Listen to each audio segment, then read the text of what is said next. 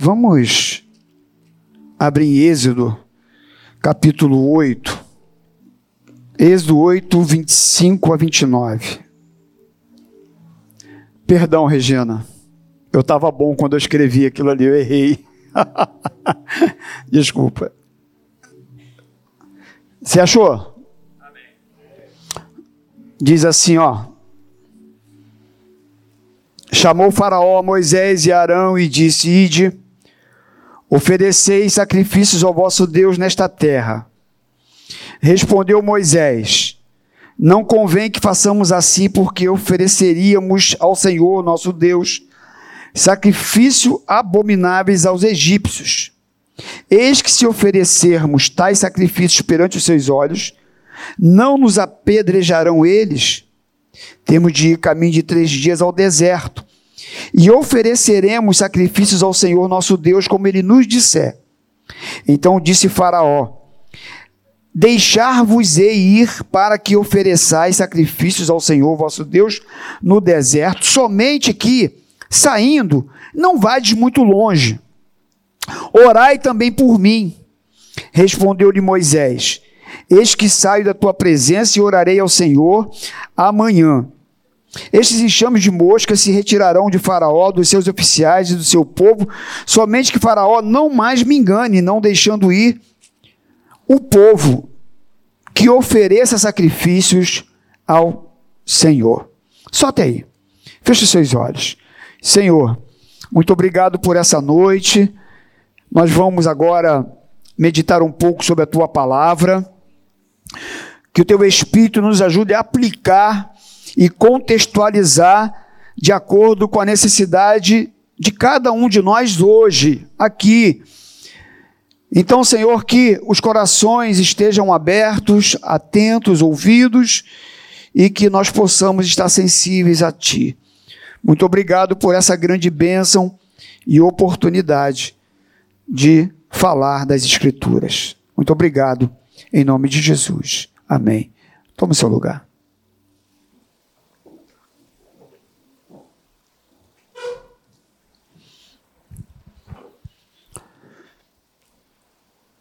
Os irmãos conhecem a história dos hebreus que ficaram no Egito por 430 anos.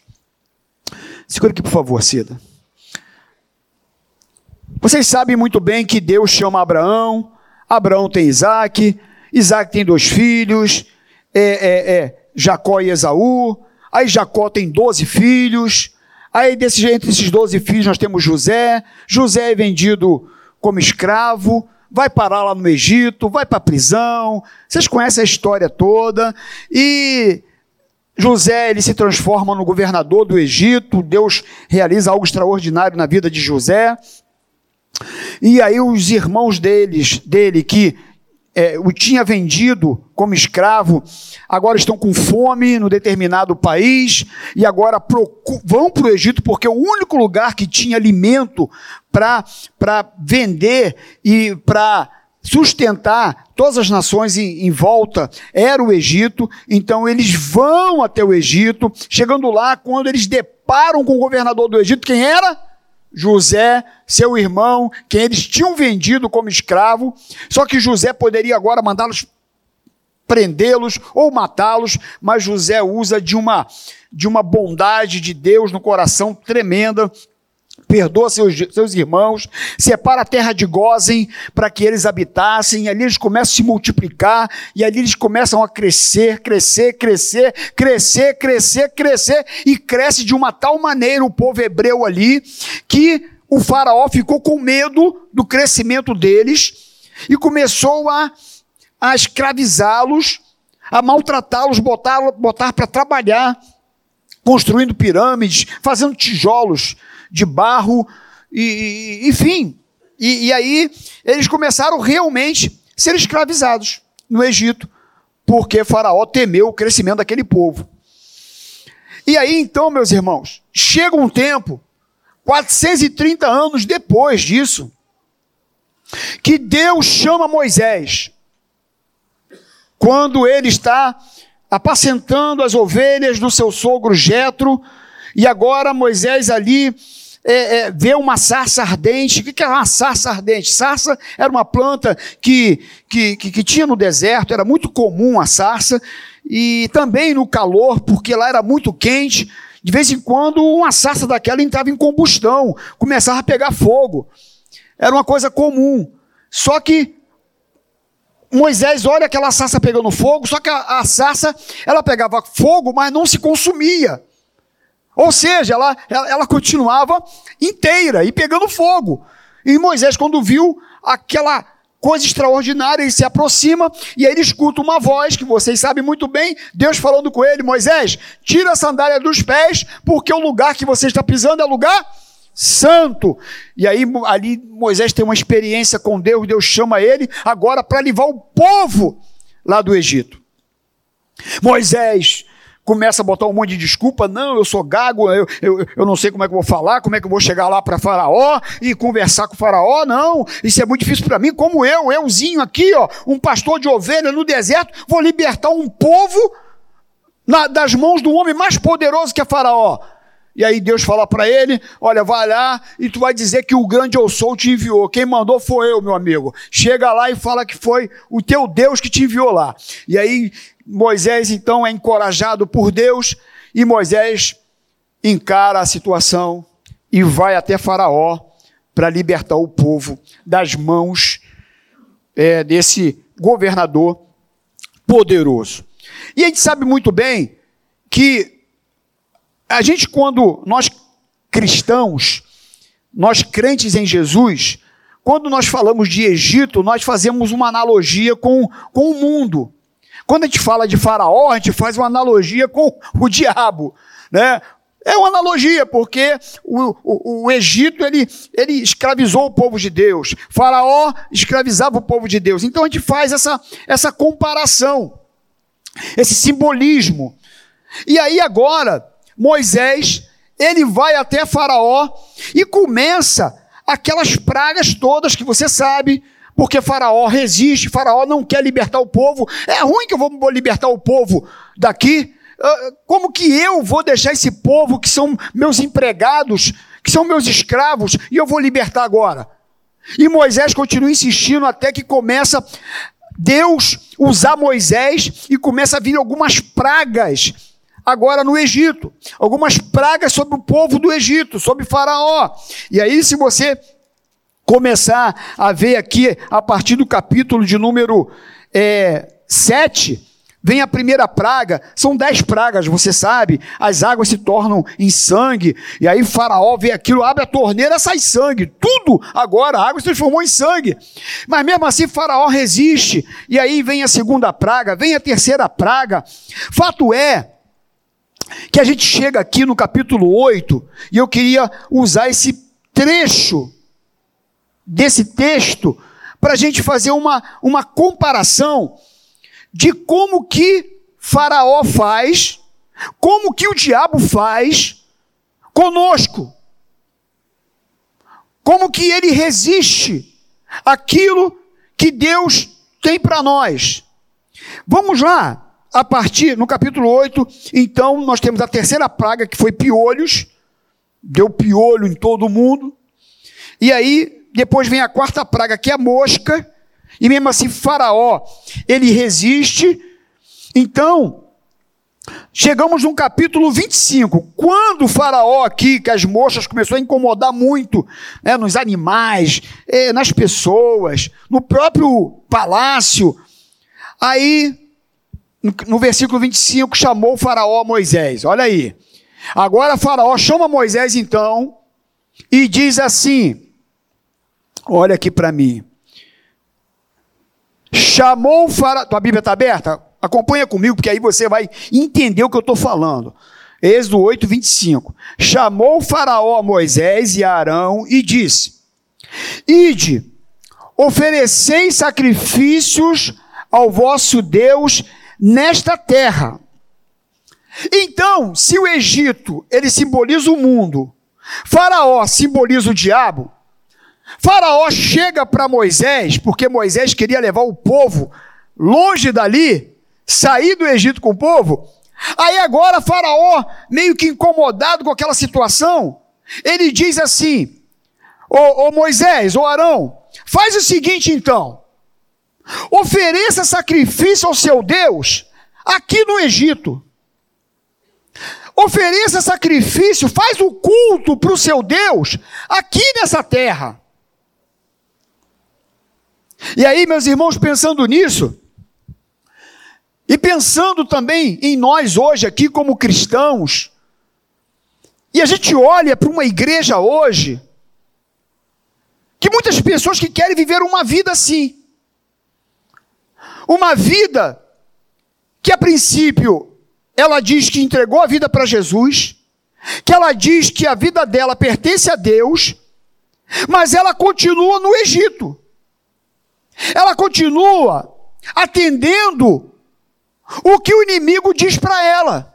A sugestão que o diabo dá, que é faz o seguinte: tu pode andar com Deus, tu pode servir a Jesus, mas continua aqui no mundo. Continua aqui no Egito. Tem problema não? Ah, o que, que tem? Qual o problema? E aí Moisés diz assim: não, mas se a gente prestar culto aqui no Egito, nós vamos ser apedrejados. Porque nós sabemos que o Egito adora um Deus, que não é o nosso Deus, ou melhor, vocês adoram vários deuses, mas nós adoramos um único Deus, o Deus vivo. E se nós adorarmos o nosso Deus aqui no Egito, nós vamos ser apedrejados. E aí então, a gente olha para essa sugestão de Faraó, e a gente vai para a Bíblia, né? 1 João 2,15 diz assim: Não ameis o mundo e nem as coisas que há no mundo, porque o amor do Pai não está nele. Ou seja, meus irmãos, eu não posso servir a Jesus, dizer que a minha vida é dele e ter uma vida no mundo. E ter uma vida de pecado. E ter uma vida lá fora de qualquer jeito. Não tem como. Até porque Satanás, ele não se importa que você adore a Deus. Ele não se importa que você cante música aqui, cante louvores, que você carregue uma, carregue uma Bíblia debaixo do braço. Ele não liga, não. Pode carregar. Pode cantar, pode ir até na igreja. O que você não pode é largar ele, largar o mundo. É isso que ele não quer. Porque ele sabe que quem está com o mundo não está com Deus. E se você quer servir ao Senhor, tem que largar o mundo. Com Jesus não tem meio termo. Ou é, ou deixa de é. É. Não tem esse negócio, meu irmão. É radical. O evangelho é radical. O evangelho não tem esse negócio de, eu estou na igreja, mas estou aqui. É. Não estou, não é não, meu irmão. Não é não. E quando eu sou atraído pelas coisas do mundo, meu irmão, é uma tragédia na nossa vida, é uma tragédia, é uma tragédia na vida do crente. Ele se torna mundano, coração fechado, cabeça baixa, envergonhado. Olha o que Mateus, capítulo 5 diz. Mateus, capítulo 5.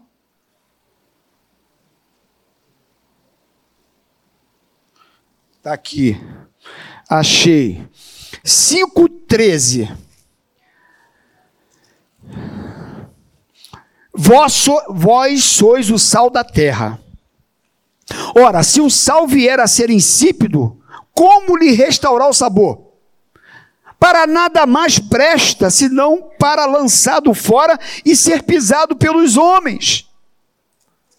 Ou seja, nós somos o sal da terra. Jesus nos compara ao sal. Por quê? Porque o sal conserva o alimento. Se você salgar uma carne, não precisa nem botar na geladeira, né? Ela fica conservada. E esse mundo só está ainda de pé porque a igreja está até hoje no mundo, na terra. E outra coisa, o sal, ele dá o tempero. Eu falei lá no luau, né, Regina? Se comer um arroz sem sal, Quem já comeu arroz sem sal é? É ruim, né, rapaz? Ou coisinha ruim, né? Arroz sem sal. Se botar demais também estraga. Então tem que ter o tempero certo. Nessa linha. Temperinho bacana. E fica uma delícia. E nós somos o sal da terra. Agora, se eu não prestar para salgar, para temperar, o que que diz aqui o texto? O texto diz que eu não sirvo para nada, a não ser para ser lançado fora e ser pisado pelos homens. Porque quando o crente, ele não faz a diferença onde ele está, ele não muda o sabor, ele é esculachado, ele é envergonhado. Ele está lá no trabalho dele, ele quer falar de Jesus, e o cara, ih, rapaz, vai falar de Jesus para outra pessoa, tu é mó sem vergonha, rapaz. Você está lá com seus vizinhos, quando você vai falar de Jesus, o pessoal olha para você, ah, pelo amor de Deus, né, rapaz? Eu te conheço. Eu sei quem você é. Eu sei que você fez no verão passado.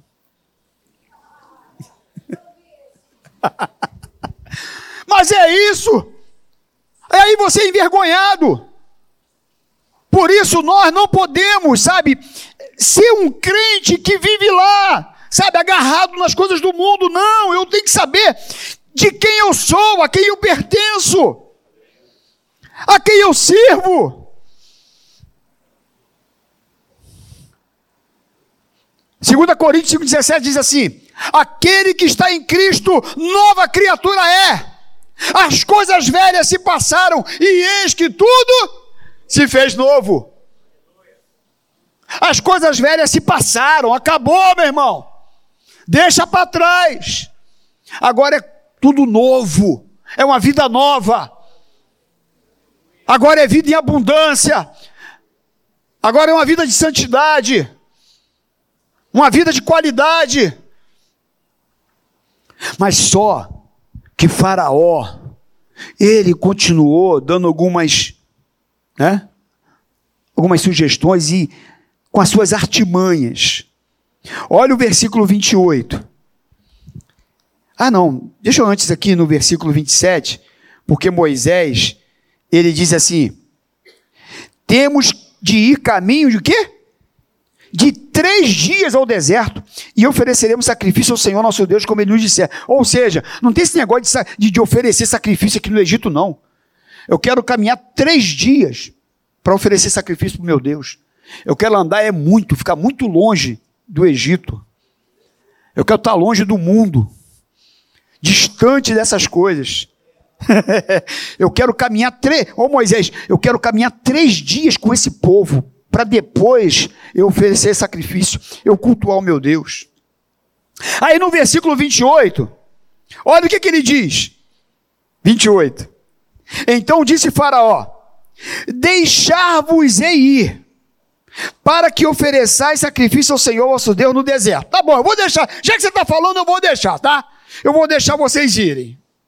Mas ele disse assim: Mas não vai muito longe, vai só pertinho. Vai longe não. Vai ali. É. Vai num culto. Vai lá. Canta os louvores. Faz uma oração. Ainda faz assim, ó. Orai também por mim. Lindo. Ora por mim também. Ele falou para Moisés: Já que tu vai, não vai longe não ora por mim. É aquele crente, está aqui com o pé na igreja e outro no mundo. Outro dia, tem um tempinho que eu falei aqui da história do muro. Eu vou contar de novo. Se você ouviu, faz uma cara de quem você não ouviu ainda. Aí tu fala assim. Tá? Contar, contar de novo a historinha. O rapaz estava em cima do muro, Christian estava em cima do muro. De um lado, os demônios. Do outro lado, os anjos. Aí os anjos ficavam assim pro rapaz. Ô rapaz, desce aí do muro, cara. Vem pra cá, pá. Vem pra cá. E os demônios quietinhos. E o camarada em cima do muro. E aí os anjos, desce daí, rapaz. Vem pra cá, rapaz. Sai do muro, rapaz! Desce daí! Aí o rapaz chegou um certo momento que olhou por Deus. Cara, cara, eu não estou entendendo. Por que você não me pede para ir para aí? Só os anjos lá que estão me pedindo para descer, para ir para lá. E vocês não me chamam para ir para aí. É, não, não tem problema não, porque o muro é nosso. O muro já tem dono.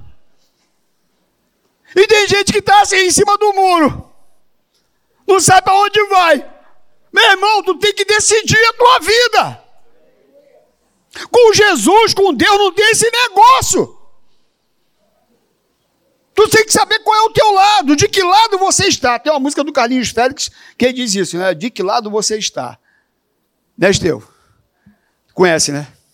Não? Eu ia cantar, mas não vou fazer isso não. é muito boa. E tem gente que está assim em cima do muro. Eu lembrei da historinha aqui, Rayane, vou contar para você. Tinha um cavalo que ele amava jurubeba. Sabe o que é jurubeba? Tu não sabe. Tu não sabe. Só para quem é da roça. Quem é da roça aí? Quem sabe o que é jurubeba? Ó, tem uma galera aí que sabe o que é jurubeba, rapaz. É umas bolinhas assim, né? Eu lembro quando eu era garoto, pouco tempo, eu era garoto em pouco tempo. Eu era garoto, a gente travava até com um no outro, a tiradeira. Sabe o que é a tiradeira? Não sabe nem o que é a tiradeira esse moleque. Ninguém sabe o que é. A tiradeira, cara, pra acertar passarinho. É, a gente botava jurubeba. Pum! Jurubeba é uma, uma, uma bolinha verde, né? Ó, Lindalva sabe, é lá da terrinha. E aí esse cavalo, pastor, adorava jurubeba. Teve um grande prêmio, mas o cavalo era bom, rapaz. O cavalo era bom, era o melhor. Era o melhor. E aí os cavalos perfilados, tem aquele negócio que abre, né? aquela escotilha, e aí, pá! Eduardo! E, e o cavalo, ó, passa, passa o primeiro, passa o segundo, passa o terceiro, passa o quarto, passa o quinto, passa o sexto, passa o sétimo, tinha dez cavalos, passou o décimo, o nono cavalo, e tá ele na frente, ele na frente, e disparado, e a linha de chegada tá ali se aproximando, e o jockey, pá, pá, pá, pá, pá. Daqui a pouco ele, o cavalo, quando corre, ele vira um pouquinho rosto assim, já viu? A cara, não é rosto, é cara, já viu? Ele vira a cara assim, quando ele olhou, rapaz, tinha uma plantação de jurubeba assim, ó. e ele indo, e ele assim, quando ele viu a de jurubeba, e a linha de chegada tá ali, e o cara tá pensando, ó, oh, chegando. Meu irmão, Regina, o cavalo despinguelou assim pela esquerda saiu da pista, passou por cima, saiu no meio do matagal e tinha um montão de espinho. Ele se embrenhou, se arranhou todo pela jurubeba. Quase chegando na linha de chegada. Tem um monte de crente assim, Regina, besta, que não pode ver uma jurubeba.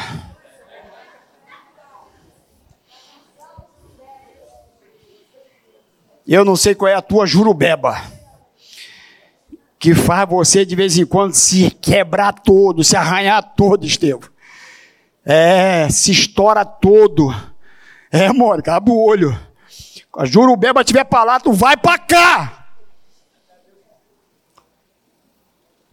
Tem um monte de crente se arranhando, se quebrando, sabe, perdendo a bênção, perdendo a comunhão com Deus por conta da jurubeba.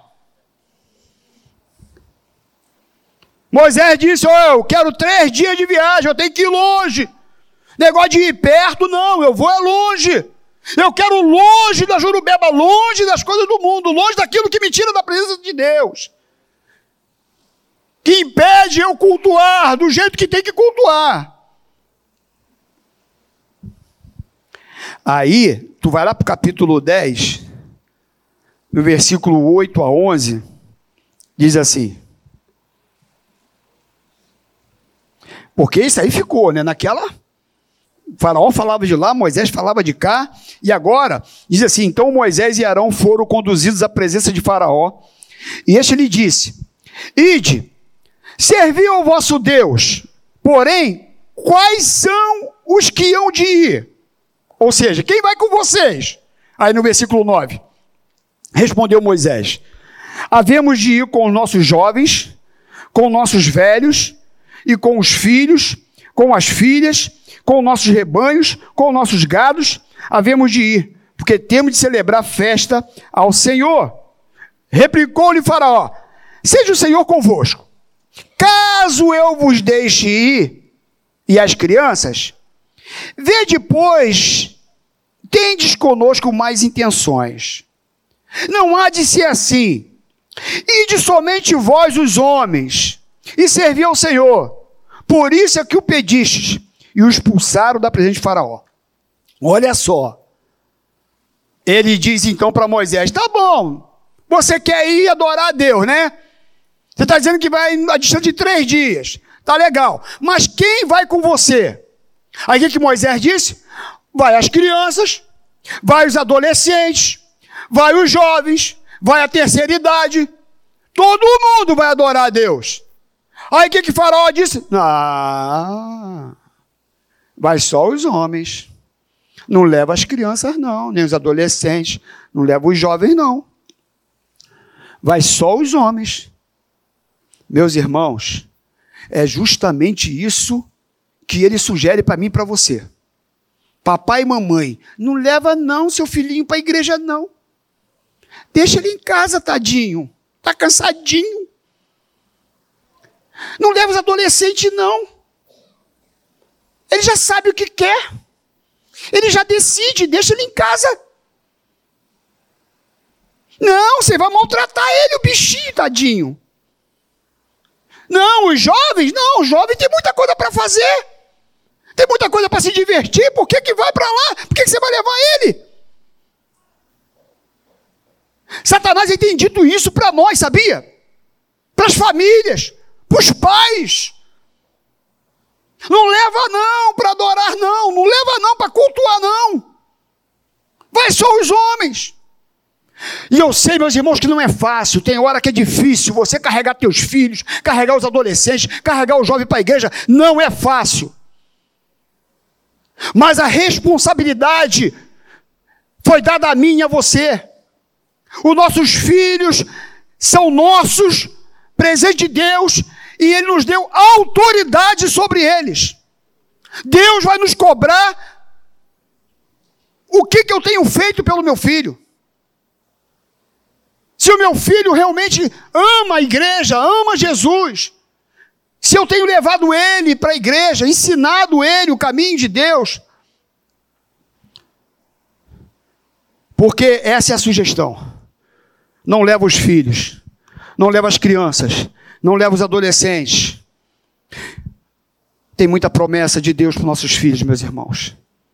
Isaías 44, leia comigo aí. Isaías 44, 3 diz assim, ó. Só para você ver. Porque derramarei água sobre sedento e torrente sobre a terra seca, derramarei o meu espírito sobre a tua posteridade e a minha bênção sobre os teus descendentes. Aleluia. Recebe isso aí para tua casa. Recebe isso aí para teus filhos, meu irmão. Recebe isso aí. Recebe isso aí para o teu lar. Isaías 54, 13. Olha, 54, 13. O que que diz? Diz assim, ó. Todos os teus filhos serão ensinados do Senhor, e será grande parte de teus filhos. Amém? Tu recebe essa palavra para tua filha, para o teu filho, para tua casa. Toma posse dela aqui nessa noite, meu irmão. Isaías 61, 9. Vamos lá. Diz assim: a sua posteridade, ou seja, os seus filhos, será conhecido entre as nações, os seus descendentes no meio dos povos. Todos quantos os vires, os reconhecerão como família bendita do Senhor. A tua casa é família bendita do Senhor. Os seus filhos pertencem ao Senhor. Os teus netos pertencem ao Senhor. A minha casa é de Jesus. Quando pergunto, e teu filho como é que está? Está uma bênção. Ele é do Senhor Jesus. Ele é de Cristo. A minha casa é do Senhor. Os meus filhos são do Senhor. Não tem esse papo de faraó. Ah, não ensina. Ensino todo dia. Toda oportunidade que temos, nós oramos, nós lemos a Bíblia com eles.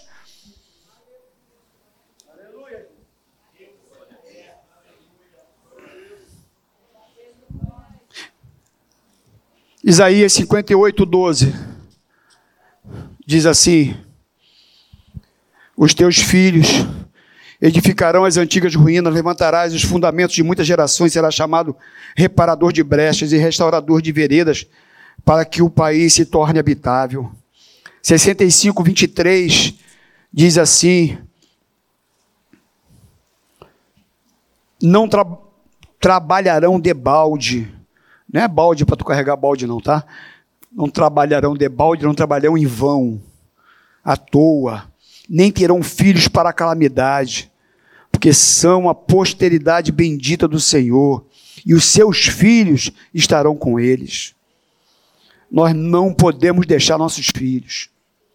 Quando o inimigo sugerir, não, vai para o culto, vai adorar a Deus, mas não leva as crianças, não. Não leva os adolescentes, não. É ruim, hein? Os meus filhos vão comigo. Os adolescentes vão comigo. A minha casa serve ao Senhor. Vou voltar lá para Êxodo. Agora a gente está no capítulo 10. Porque Faraó continua sugerindo. Olha o versículo 24 e 26. Diz assim: Então Faraó chamou a Moisés e lhe disse: Ide, tá bom, vai. Vai servir ao Senhor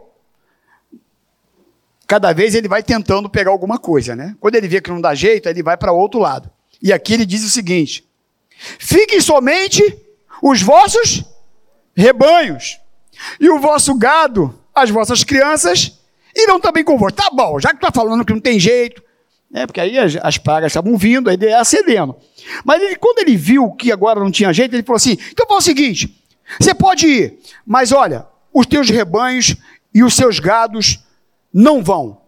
Deixa o rebanho e o gado aqui. É outra proposta de Faraó. É o seguinte: vá, sirva a Deus, mas deixe seus bens. Não adore a Deus com seus bens. Não leve os rebanhos. Não leve as ovelhas que vocês têm. Vai adorar sem eles. E quantas vezes ele sugere isso para o nosso coração e tenta disseminar aí fora que nós não podemos adorar a Deus com o nosso recurso, com o dinheiro que nós temos, com aquilo que Deus tem nos dado, com as bênçãos de Deus sobre a nossa vida. E eu sei que muitas vezes, sabe, por conta de a gente ver tanto mau caráter, porque mau caráter tem em todas as profissões. Tem policial honesto e tem policial desonesto. Tem médico honesto e tem médico que está preso porque estava abusando de paciente. Tem advogado honesto e tem advogado pilantra. Tem político honesto, como André Azito, que eu conheço e sei que é honesta, e como tem desonesto. Eu também conheço e não vou citar aqui.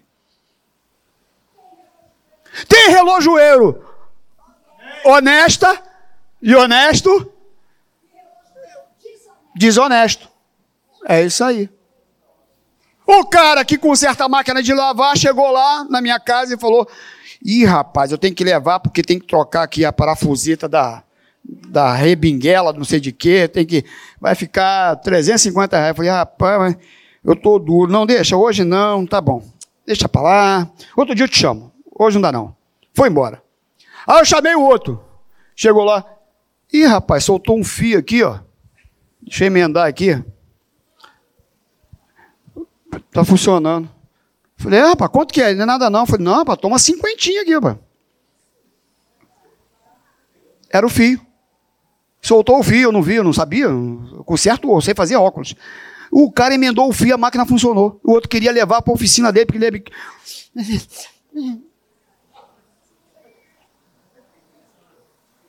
Então, só, irmãos, que tem pastor honesto, tem igreja séria. E a Maranata, graças a Deus, que é uma igreja séria. Os pastores dessa igreja não botam nem a mão em dinheiro, não sei nem quanto que entrou de oferta, nem sei. Lacra e pronto, acabou, não sei de nada.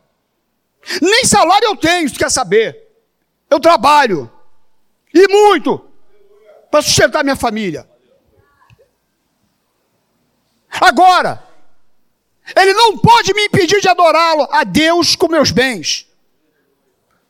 Porque quando eu oferto, quando eu dizimo, quando eu abençoo o reino de Deus, eu estou dizendo para Ele que eu reconheço que Ele é o abençoador, que tudo que eu tenho vem dEle, que Ele que abre a porta, Ele que fecha a porta, Ele que provê. Mas Faraó, o inimigo aqui, falou para Moisés: vai, vai adorar, mas não leva seus bens, não, não leva o, o rebanho, não.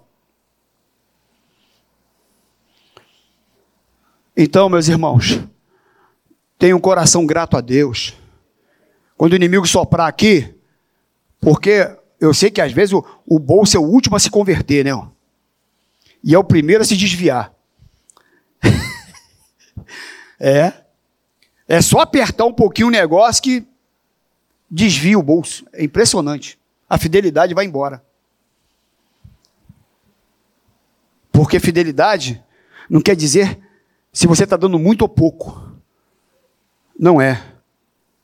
Fidelidade é quando no pouco você é fiel. É quando no muito, quando você tem muito, é fiel. É isso. Pode falar, deixa seus bens. Agora, meus irmãos, vocês experimentaram isso, eu experimentei. Se tem alguém ainda que não anda com Deus aqui, que. Rapaz, se é bênção na parte financeira é quando a gente anda com Deus. É ou não é? O dinheiro multiplica. É. O dinheiro aparece. Deus provê, Deus entra com, sabe, com a resposta na hora certa. Ou não é? O cliente chega na hora certa. Ei, Cida, tem que pagar o boleto. Pum, vem! Deus abençoa! E quando a gente não é convertido, meus irmãos, como que gasta dinheiro com besteira? O meu dinheiro não dava para nada, era pá, bebida e pá, pá, pá, Cara, só vivia duro, só no perrengue, só no sanhaço. Por isso que Isaías 55,2 diz assim: Por que gastais dinheiro naquilo que não é pão? Ou seja, por que você gasta dinheiro naquilo que realmente vale a pena você gastar? E quando a gente se converte, a gente gasta dinheiro naquilo que vale a pena gastar. Gasta com a família, gasta com o filho, gasta com a obra de Deus. Hã? Também. E quando a gente não tem Jesus, o dinheiro vai embora, vai para o ralo. Porque você queima teu dinheiro, o diabo rouba tudo que você faz, seu suor, teu trabalho. É isso que ele quer fazer. Não, vai adorar a Deus, mas deixa seus bens. E Êxodo 8:10, voltar aqui para o Êxodo 8:10. Cadê o versículo 10? Moisés querendo ir adorar, né? Diz que ele respondeu: Amanhã. Moisés disse: Seja conforme a tua palavra, para que saibais que ninguém há como o Senhor nosso Deus. Ele respondeu: Amanhã, né? Só que a Bíblia diz o quê? O diabo ele sempre fala amanhã. Moisés queria adorar e ele falou o quê? Não, vai amanhã, vai hoje não. Essa é a sugestão dele. Só que é sempre assim, né? Às vezes tu fala das, de Jesus para alguém, aí a pessoa fala assim: ah, hoje não. Deixa que amanhã, mais para frente. Está na hora ainda não. Eu ainda não senti. É, deixa para amanhã. Deixa para depois. Essa é a sugestão dele. Agora, Deus não. Com Deus não tem negócio de amanhã. Com Deus é hoje. É hoje, Hebreus 3,15 diz assim: Se hoje ouvides a minha voz, não endureçais o vosso coração. Então, meus irmãos, é hoje o dia de a gente tirar o nosso coração de vez do Egito. Eu não vou ficar adorando a Deus na igreja e no mundo, não. Eu vou bem longe. Eu quero abandonar tudo aquilo que entristecido a Deus, entristecido o Espírito Santo, tem feito mal ao meu coração. Eu vou tomar uma posição. Parar de ficar em cima do muro. Eu vou levar meus filhos, minha família para a casa de Deus. Todos vão adorar a Deus. Vou adorá-lo sim, com meus bens, com as bênçãos que ele tem me dado. Moisés chega ao ponto de dizer, meus irmãos, Êxodo 10, 26, o seguinte, ó. eu gostei desse negócio aqui, 10, 26. Ele disse assim: E também os nossos rebanhos irão conosco. Vai todo mundo. E aí ele diz uma frase assim, ó. Nem uma unha ficará. Faraó, se você quer saber, nenhuma unha vai ficar aqui no Egito. Nem isso aqui, ó. Todo mundo vai adorar a Deus. Tudo que nós temos é do Senhor. Nós vamos sair desse lugar, nós vamos sair do mundo, nós vamos sair do Egito. Tudo, nenhuma unha vai ficar.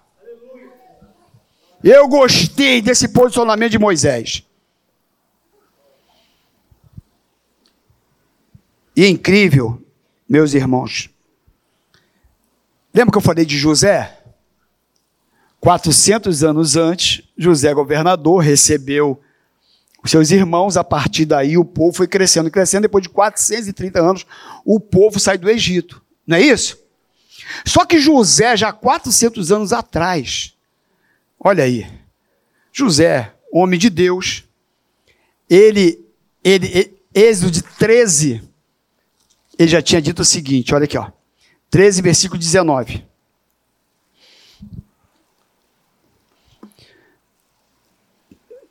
Também, Êxodo 13, 19. Também levou Moisés consigo o quê? Os ossos de José. Pois havia este feito os filhos de Israel jurarem solenemente, dizendo: Certamente Deus vos visitará daqui, pois levai convosco os meus ossos.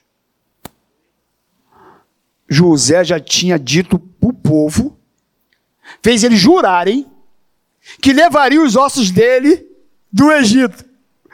Ele falou: Deus um dia vai tirar vocês deste lugar, porque Deus tem uma promessa para vocês. Ele um dia vai retirar vocês do Egito. E quando vocês saírem do Egito, eu quero que vocês jurem solenemente que vocês vão levar os meus ossos daqui. Como que dizendo assim: porque nem morto eu quero ficar aqui. Ah! Nem morto eu fico aqui. Nem morto eu fico aqui no mundo. Porque morto eu vou estar no céu com Jesus.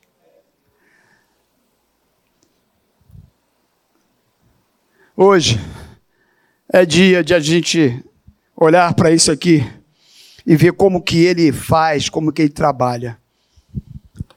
E dizermos: nenhuma unha vai ficar nesse lugar, nesse mundo. Eu sou santo, eu sou separado, eu sou de Jesus, eu pertenço ao Senhor. Ele é o meu Deus. Eu sei a quem eu sirvo. Eu sei de quem eu pertenço, de quem eu sou.